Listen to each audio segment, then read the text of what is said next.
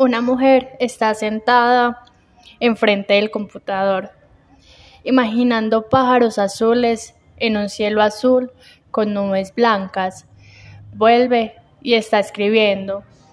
Imagina que escribe en páginas blancas. Escribe pero no se ve nada en las páginas.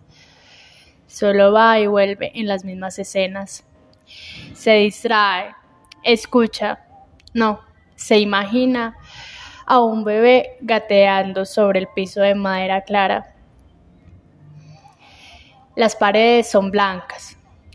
Luego se imagina si estas líneas llegaran a ser un libro. Y suspira en son de obvio no.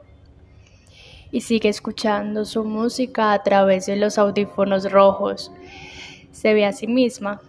La ve sentada enfrente del computador con su cabeza mirando hacia abajo, viendo el teclado, supongo.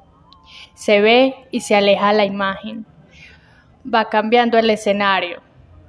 Está en un bosque. El suelo tiene hojas caídas, hojas color otoño. Se distrae, se soba la cara. Su mirada está triste. Se mira las uñas. No le gusta el color que tiene puesto. Se ve de reojo el brazo tatuado y lo único que piensa es en tatuarse nuevamente. Al mismo tiempo, alumbra el celular. Ya eso no emociona. Un sonido externo la distrae. La música la distrae, pero lo arregla rápidamente.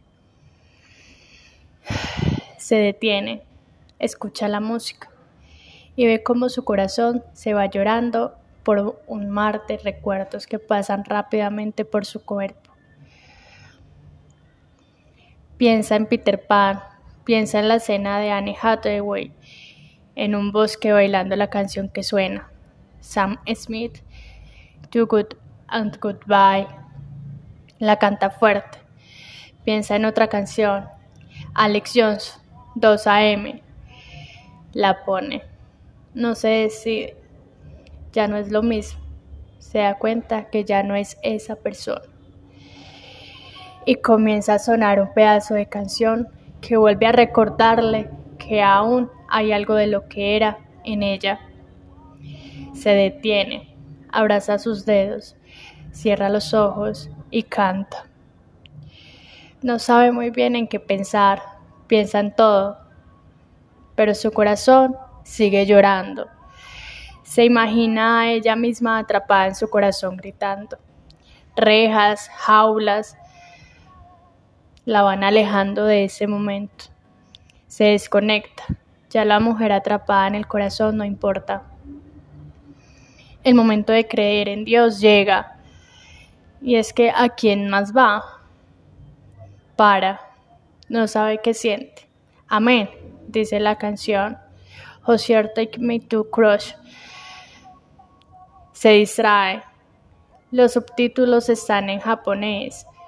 ¿Por qué no en español? ¿Quién pone subtítulos en japonés? Se supone que para defendernos es el inglés. Pero en fin, no entiendo nada, no importa. Solo dan ganas de gritar alive